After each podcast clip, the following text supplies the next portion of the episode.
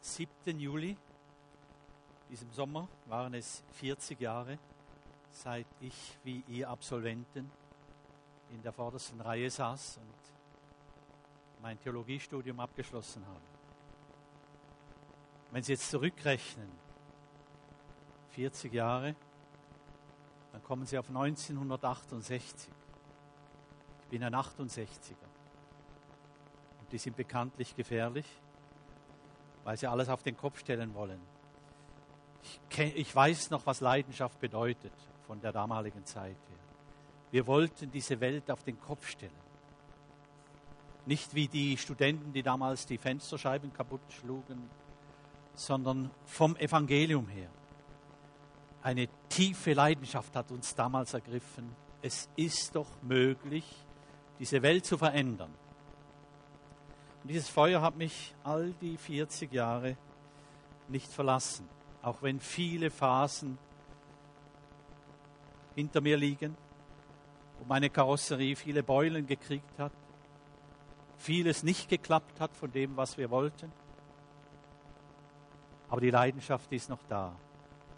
Jesus, es muss doch möglich sein, auch in einer Schweiz, die dich mehr und mehr ablehnt, Reich Gottes zu bauen im größeren Stil, als es in den vergangenen Jahren geschehen ist. Und das wird uns beschäftigen in meiner Predigt. Die Frage, was liegt in der Schweiz noch drin? Und ich stehe als einer, und Sie werden es in meinem letzten Punkt merken, ich stehe als einer da, der die Hoffnung auf Gottes Manifestation auf Gottes großartiges Eingreifen auch in unserem Land nicht verloren hat. Als ich gestern Roland Hartmeier zuhörte, er war hier Referent, hat er vier Phasen geschildert, die die Evangelikalen in den letzten 40 Jahren durchgemacht haben. Und ich habe gedacht, das war ja meine Geschichte. Phase Nummer eins, sagte er, in den 60er Jahren wäre Evangelisation dran gewesen große Evangelisationen, Zeltevangelisationen, Jansteam, Feldzüge, Billy Graham und so weiter. Da war noch was los. Da kamen Leute in Scharen, kamen auch viele zum Glauben. Den Gampals Evangelisationen, von der wir nach 30 Jahren noch profitiert haben in Wetzikon, in meiner letzten Gemeinde. Da war noch was los. Und wir 68, wir träumen manchmal von jenen Zeiten. Und da kamen die 70er Jahre. Die soziale Verantwortung wurde entdeckt. Lausanne 74. Ich war Teilnehmer an Lausanne 74. Ich weiß noch etwas von, von dem, der Erschütterung, die durch diese Konferenz ging, als Samuel Escobar und René Badilla, zwei Südamerikaner, uns Botschaften sagten und wir haben die Bibel hervorgenommen, haben die überhaupt biblisch gepredigt. Die haben uns daran hin, darauf hingewiesen, dass für die Gemeinde Jesu auch der soziale Einsatz dringend nötig ist. Und dieses, diese Referate sind dann eingeflossen in die Lausanner Verpflichtung, die wir am letzten Tag unterzeichnet haben. Da kamen die 80er Jahre. Er nannte sie die Jahre der Transformation, dass man Not nicht nur lindern soll, sondern verhindern. Also die Frage des politischen Einsatzes. Wie soll ich als Christ mich investieren, damit nicht mehr so viel Not geschieht. Nicht nur die Not, die geschehen ist, beheben, sondern dass sie nicht mehr geschieht. Und dann die 90er Jahre, die inkarnatorische Phase nannte er sie gestern, die nicht nur den Tod Jesu betont und die Auferstehung, die Rettung durch den Glauben an Jesus, sondern die auch das Leben Jesu, die 30, 33 Jahre, die er hier auf dem Planeten Erde verbracht hat, genauer unter die Lupe nimmt. Und sagt, so wie Jesus gewirkt und gelebt hat, so sollten wir als Christen leben. 40 Jahre, viele Konzepte kamen und gingen. Wir sind immer wieder aufgesprungen auf alle möglichen Vehikel, die uns angeboten wurden immer mit dem Gedanken, das muss doch unserem Land dienen. Ich denke an das Streiten mit den Pfingstlern anfangs der 70er Jahre. Oh, was haben wir uns wehgetan. wir traditionellen Evangelikalen gegen die Stürme von der Pfingstbewegung. Die haben ganz falsche Schwerpunkte in ihrer Theologie. Das muss korrigiert werden. So haben wir damals gestritten miteinander. Und wir haben uns gefunden. Nicht, dass ich Pfingster geworden wäre oder die Pfingstliche Schoner-Leute. Aber wir haben gelernt, uns zu akzeptieren und uns sogar aneinander zu freuen. Die bringen Aspekte, die wir schlichtweg ausgeblendet haben. Folge davon war, dass die Pfingster integriert wurden in die Allianz. Ich habe Jakob Zopf als der damalige Vertreter der Pfingstbewegung schätzen gelernt. Dann kam die charismatische Welle, die dritte Welle. Dann kam Toronto, kam Pensacola, neuerdings Lakeland. Dann kam Willow Creek mit einem völlig neuen Evangelisationskonzept. Dann kam Saddleback, Leben mit einer Vision. Alles Vehikel, die uns angeboten wurden. Wir möchten doch neu evangelisieren. So könnte ich weiterfahren. Kam die Schleife im Wintertour, dann kam ICF. Alles neue Angebote. Und wenn ich sie jetzt zurückschaue, was ist denn davon geblieben? Und ich habe mich gefragt, in der Vorbereitung auf diese Predigt ist missionale Gemeinde. Das ist das Stichwort für IGW im nächsten Jahr. Ist das einfach ein neues Schlagwort, damit man darauf aufspringt? Oder könnte es sein, dass Gott mit diesem Stichwort eine neue Phase einleitet, die unserem Land zum Besten dienen könnte? Damit Sie mich recht verstehen, ich freue mich über jede neue Initiative, die uns Christen auf die Beine hilft. Ich freue mich über jede Initiative, vor allem in unserem Land, die die Hoffnung auf Gottes großes Eingreifen nährt. Ich freue mich darüber. Allerdings, was ich bisher gelesen habe von der missionalen Gemeinde, war viel gute Theorie und ich kenne wenige Gemeinden in der Schweiz, die in der Lage sind, das umzusetzen.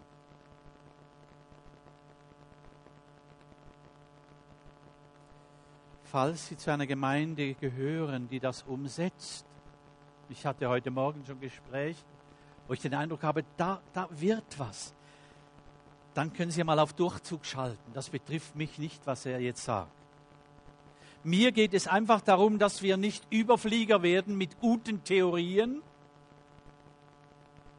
die in der Praxis nicht greifen. Was nützen uns gute Theorien, die die Gemeinde Gewehr bei Fuß stehen lassen?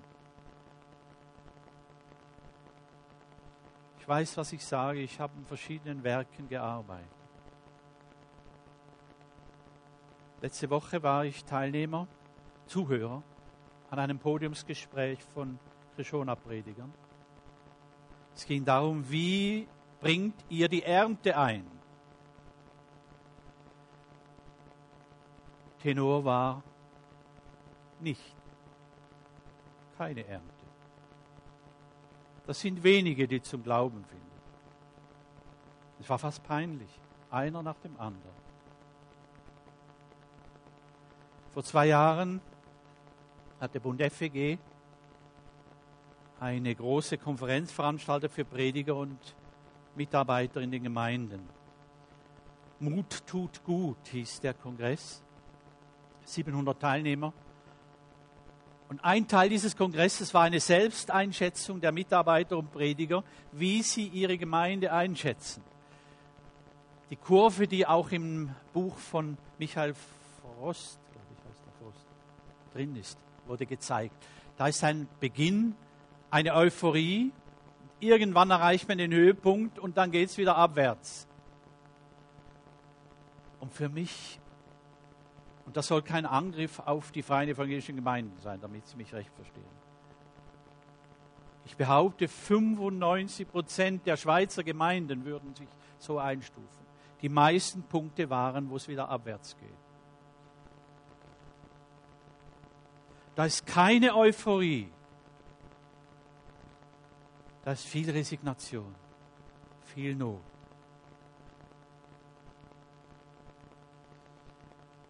Wie wenn solche Themen wie missionale Gemeinde oder was es immer ist, was ich vorhin erwähnt habe, wie wenn das nur ein faszinierendes Thema wäre, über das man diskutieren kann. Es kommt mir manchmal vor wie eine Schar von Ärzten, die im Spital um das Bett eines Todkranken stehen und diskutieren, wie könnte dem geholfen werden. Und während sie diskutieren, stirbt er. So kommen mir die Diskussionen in Sachen Gemeinde in der Schweiz vor. Man diskutiert, was braucht denn der Patient und inzwischen sterben Gemeinden und sterben vor allem Tausende von Menschen, die Jesus nicht kennen. Das darf uns noch nicht gleichgültig lassen. Und diese, diesen Diskussionen vermisse ich manchmal die Betroffenheit der Propheten des Alten Testamentes, die nicht einfach so Gerichtsbotschaften weitergaben, eine kriegt der und eine die, sondern die zutiefst betroffen waren von dem, was sie weitergeben mussten. Ich nenne hier Jesaja 15, Vers 5. Darüber bin ich tief erschüttert und schreie um Hilfe.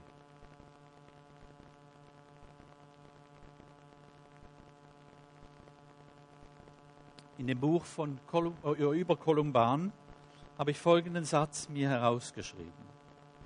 Beim Lernen von dieser Situation sollten wir vor Augen haben, dass das Evangelium immer konkret ist und sich im Jetzt in der kulturellen, geistesgeschichtlichen, historischen und materiellen Bedingungen erweisen muss, nicht in einem Ideal.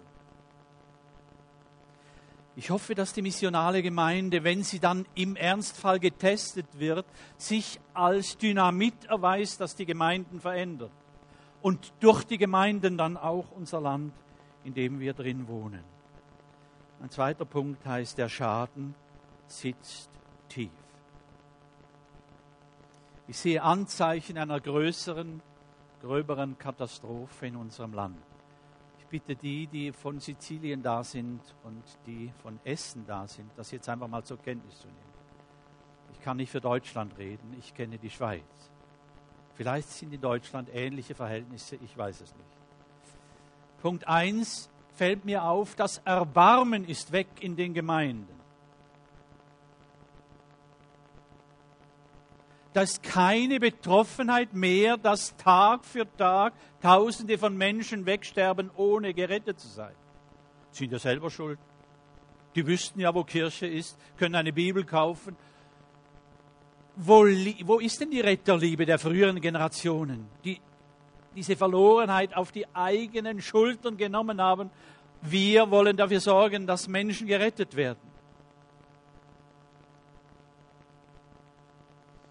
Oder die Differenz zwischen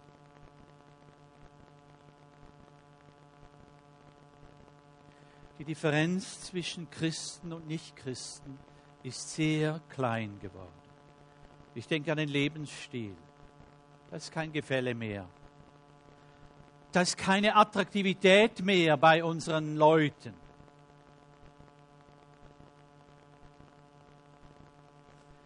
Denke an die Ehescheidungen, die auch die evangelikalen Gemeinden erreicht haben. Das wäre eine Sensation, wenn man davon ausgehen könnte. Wenn du gläubig wirst, dann wird deine Ehe gelingen.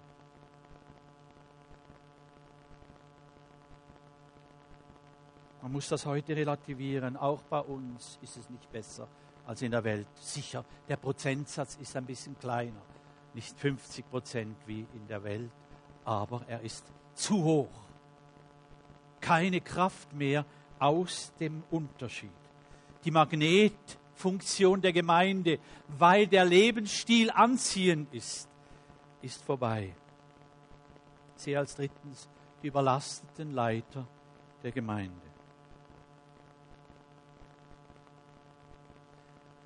Die Verschiebung der Prioritäten. Das Reich Gottes steht nicht mehr an erster Stelle.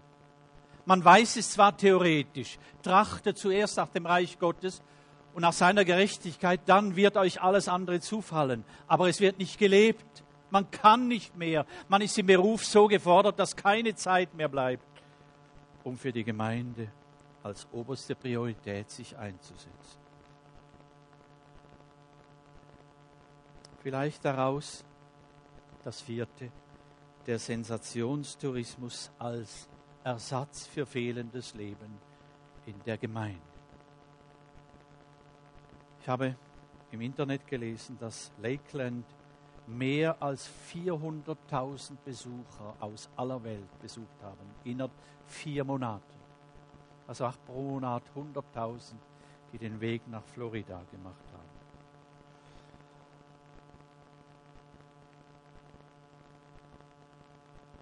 Wenn die Leute dann das, was sie dort gelernt haben, auch in die Schweizer Situation transponieren könnten. Aber sehr, sehr, oft ist es so, dass was ich in Lakeland oder Willow Creek oder Saddleback oder wie die alle heißen, was ich dort gelernt habe, ich bin hilflos, das umzusetzen in unsere Situation. Nochmals die Frage, haben denn traditionelle Gemeinden überhaupt eine Chance für Neues? Oder müssen wir einfach dauernd neue Gemeinden gründen, weil die alten nicht mehr taugen? Und das führt zum nächsten Punkt. Wie bringt man ein ganzes Volk wieder in Schwung? Wir hatten am 9. September, also erst kurz seither, hatten wir einen Strategietag, Vorstand und Studienleiter von IGW. Dort haben wir miteinander eine Bibelarbeit gemacht über den Nehemia. Und mitten in dieser Bibelarbeit ist mein Auge auf äh, Nehemia 1, Vers 10 gefallen. Da betet Nehemia, ach Herr, sie sind ja doch deine Knechte und dein Volk.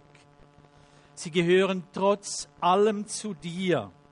Sie sind dein Volk, das du dir durch deine Macht und Stärke befreit hast.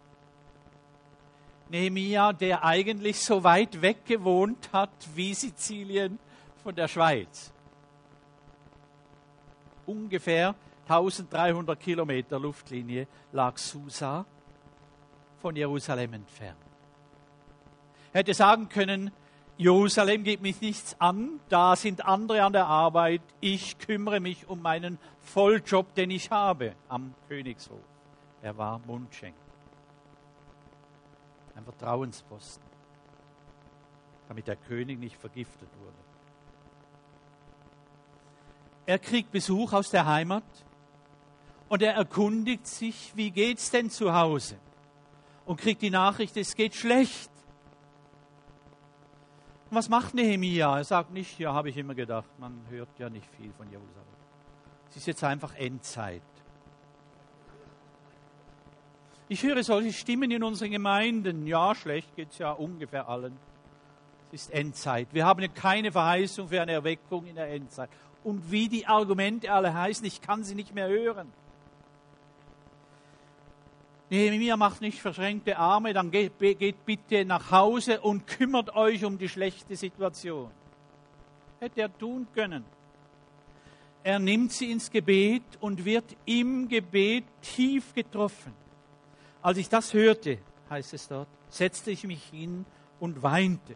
Ich trauerte tagelang, fastete und betete. Haben Sie das mal schon für unser Land getan?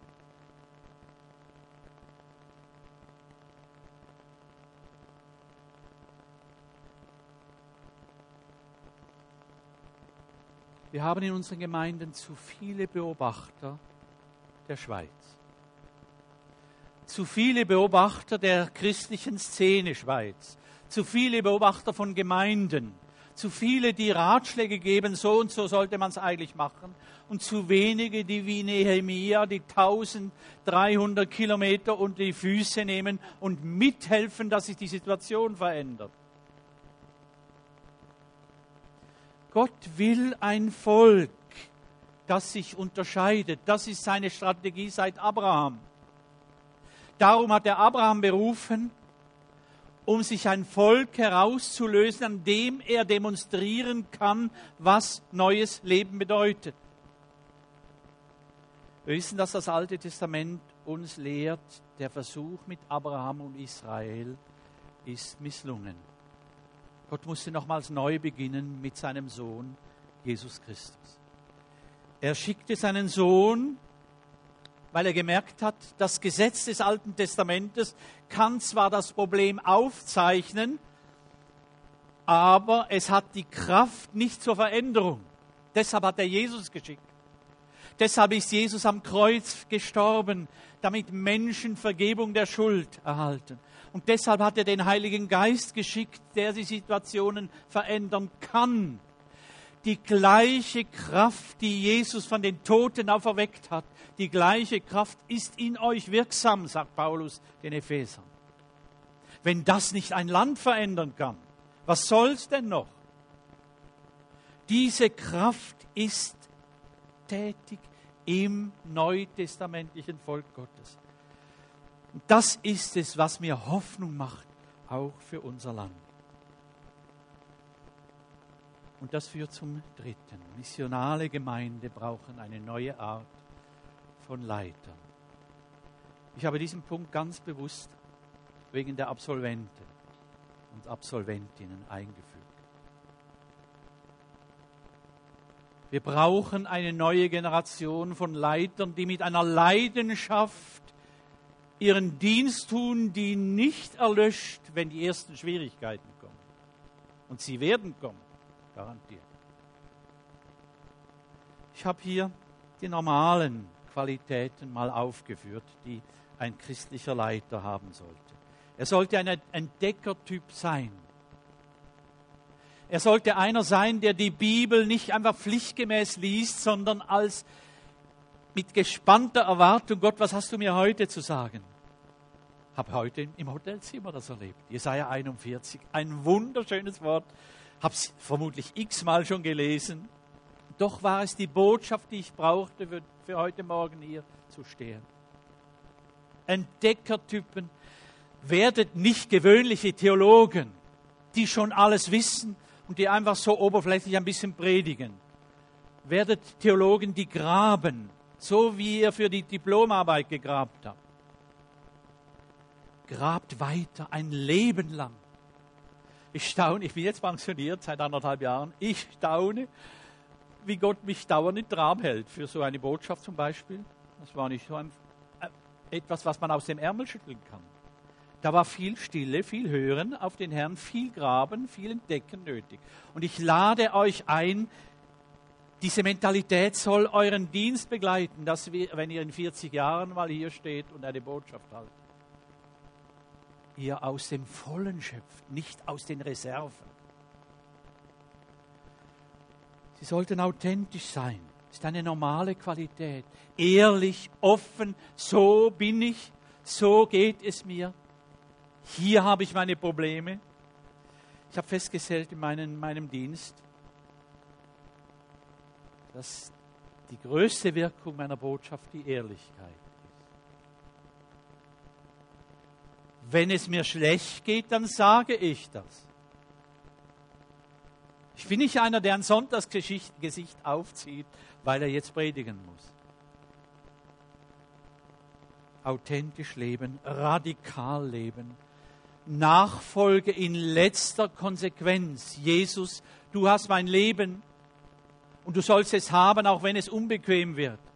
Radikal hieß zum Beispiel für mich, ich gehe nie auf die Kanzel, wenn das Verhältnis zu meiner Frau nicht stimmt oder zu meinen Kindern. Das ist radikal. Da muss am Sonntagmorgen um 9 Uhr noch bereinigt werden. Radikal in letzter Konsequenz. Bitte reduziert eure Ziele nicht, die Gott euch gezeigt hat. Das vierte Normale, da wäre das Team fähig. Überzeugt sein, ich bin zurzeit unentbehrlich an meinem Platz, aber ich brauche Ergänzung. Ich brauche Menschen, die mich korrigieren. Ich brauche Menschen, die das bringen, was ich selber nicht leisten kann. Und dann wären doch noch außergewöhnliche Merkmale. Erstens selber Missionar sein. Nicht nur Ausbilder von Missionaren. Selber Missionar sein. Ich durfte ja Christus für alle gründen, CFA, habe x Schulungskurse gemacht in allen möglichen Denominationen. Eine Beobachtung hat sich durch alle Denominationen damals durchgezogen. Als es in den Einsatz ging, haben das immer so gemacht. Montag bis Freitag Schulung, Samstag Nachmittag Einsatz. Als es in den Einsatz ging, haben sich zwei Drittel abgemeldet und an vorderster Front der Prediger. Ich muss meine Predigt von morgen vorbereiten, bitte entschuldige mich. Das macht auch Eindruck in den Gemeinden. Wenn der Prediger nur ausbildet, aber selber nicht tut, was er sagt. Das gibt einen Lebensstil in die Gemeinde hinein, der verhängnisvoll ist. Wer Missionare ausbilden will, muss selber Missionar sein. Als ich in Wetzikon Prediger war, habe ich einen Fragebogen gemacht und bin mit diesem Fragebogen von Haus zu Haus rund um die Gemeinde, um herauszufinden, wie sie unsere Gemeinde finden. Ich habe die Gemeinde eingeladen. Jedes Mal kam jemand aus der Gemeinde mit, hat den Prediger zitternd erlebt vor der ersten Haustür. Das fällt nicht einfach so leicht, ja, gehen wir mal schnell läuten, sondern wir läuten mal man muss ja innerhalb Bruchteilen von Sekunden sich einstellen auf den Menschen, der da öffnet. Meine Verblüffung war, die meisten fanden unsere Gemeinde gut. Von den Nachbarn, die Sonntag für Sonntag den Lärm vom Parkplatz her genehmigen mussten. Und als sie so mutig immer tiefer kamen ins Gespräch, das war ein evangelistisches Gespräch schlussendlich. Wie haben Sie es mit Jesus, war die letzte Frage jeweils. Eine der vorletzten Fragen war, was müssten wir verändern, damit Sie unsere Gottesdienste besuchen würden? Das war der Hammer. Die meisten haben gesagt, Sie können ändern, was Sie wollen, ich komme sicher nicht. Ja, warum denn nicht? Das interessiert mich nicht. Sie behandeln Themen, die mich nicht interessieren. Am schlimmsten waren die, die sagten, wir waren schon mal da, wir kommen nicht mehr. Da müssen ja tiefe Enttäuschungen da sein über unsere Gemeinde. Der Prediger muss selber Missionar sein. Er sollte Pionier sein. Nischen entdecken, wo die Gesellschaft hilflos ist, wo niemand anders Hilfe anbieten kann. Da sind Pioniere gefragt. Paulus sagte, ich habe meine Ehre da reingesetzt, das Evangelium dort zu predigen, wo Christi Name nicht bekannt war. Wenn Sie ein Gemeindegründungsprojekt lancieren, dann bitte nicht dort, wo es schon fünf Gemeinden gibt. Dann bitte dort, wo noch niemand das Evangelium verkündet. Ja, da habe ich niemand, der mitkommt. Da müsste man ja ganz klein anfangen. Wie hat denn Paulus angefangen? Ganz klein. In der Kraft des Evangeliums. Er sollte innovativ sein. Entschuldigung. Innovativ, gespannt sein auf neue Aufträge. Ich bin ja seit einem halben Jahr im Vorstand von IGW. Für mich faszinierend. Ich habe das noch selten erlebt. Solche Innovativkraft. Da ruht man nicht aus auf früheren Erfolgen, ja, wir sind ja groß geworden, jetzt reicht's, sondern wie können wir uns verbessern? Was muss geschehen, damit wir der Gemeinde Jesu in diesem Land und damit wir der Gesellschaft in diesem Land noch besser dienen können?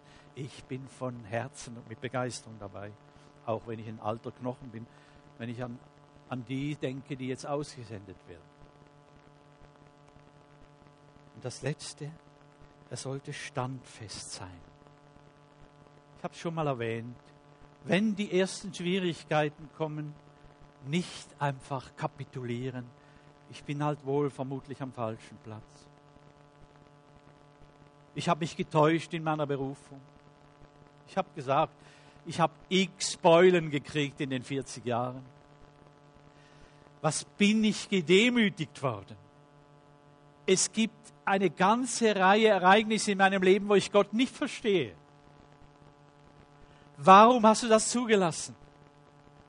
Demütigungen kommen ja normalerweise nicht direkt von Gott, sondern via Menschen.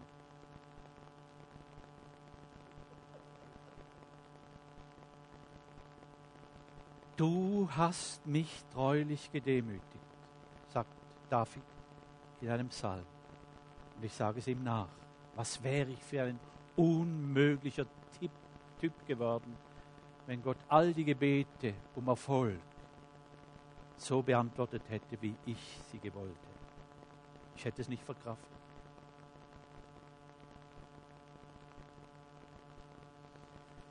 Hoffnung für die Schweiz. Meine Hoffnung stützen sich, stützt sich nicht, nicht auf Anzeichen der Besserung. Auch wenn ich mich freue über neue Bewegungen, über neue Gemeinden, die entstehen, über wachsende Gemeinden, bin ich der Erste, der Halleluja sagt.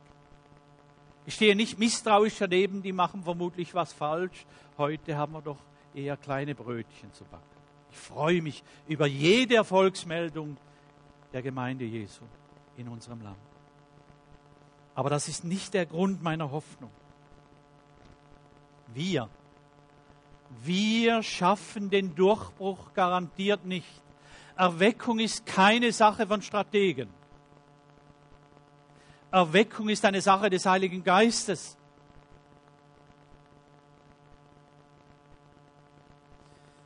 Meine Hoffnung gründet sich auch nicht auf Erfahrungen die ich selber gemacht habe, die andere machen. Meine Hoffnung stützt sich auf den lebendigen Gott. Das ist doch unser Glücksfall. Wir kennen den CEO im Himmel persönlich. Jesus ist der, bei dem alle Fäden zusammenlaufen. Er ist der, der weiß, wann die Schweiz eine Erweckung braucht. Er ist der, der beharrlich hinter uns her ist, auch wenn wir resignieren wollen. Und sein Geist ist unter uns aktiv. Wir kennen den höchsten Herrn dieser Welt persönlich und liegen ihm in den Ohren. Jesus, du kannst doch nicht zufrieden sein, wie das zurzeit in der Schweiz läuft. Das muss dich doch so beschäftigen wie damals, als du Mitleid hattest mit den Israeliten in Ägypten. Unser Schreien nach Erweckung stößt bei ihm nicht auf taube Ohren. Ich schließe mit einem Hoffnungsträger im resignativen Umfeld. Habakkuk, ich weiß nicht, ob Sie den Propheten Habakkuk kennen. Das ist mein Lieblingsprophet. Das war ein mutiger Prophet der hat zunächst mal Gott Vorwürfe gemacht, was er alles falsch macht. Damit Sie es mir glauben, ich habe es mir rausgeschrieben. Schon so lange rufe ich um Hilfe und du hörst mich nicht, sagt er an einer Stelle, Kapitel 1. Warum siehst du untätig zu und greifst nicht ein? Also man würde sagen, Habakkuk, bitte ein bisschen mehr Demut. So geht man mit Gott nicht um. Dann den Gipfel der Frechheit finde ich Kapitel 2, Vers 1. Da sagt er, ich stelle mich auf den Turm und beobachte, was Gott jetzt tut.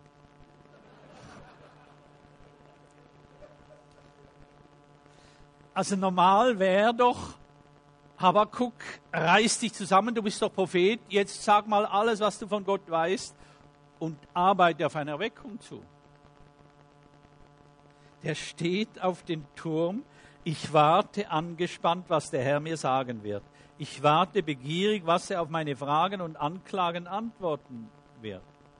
Gott, jetzt bist du dran. Ich habe jetzt genug gekämpft. was macht Gott? Hochinteressant, was Gott macht. Der Herr redete mit mir.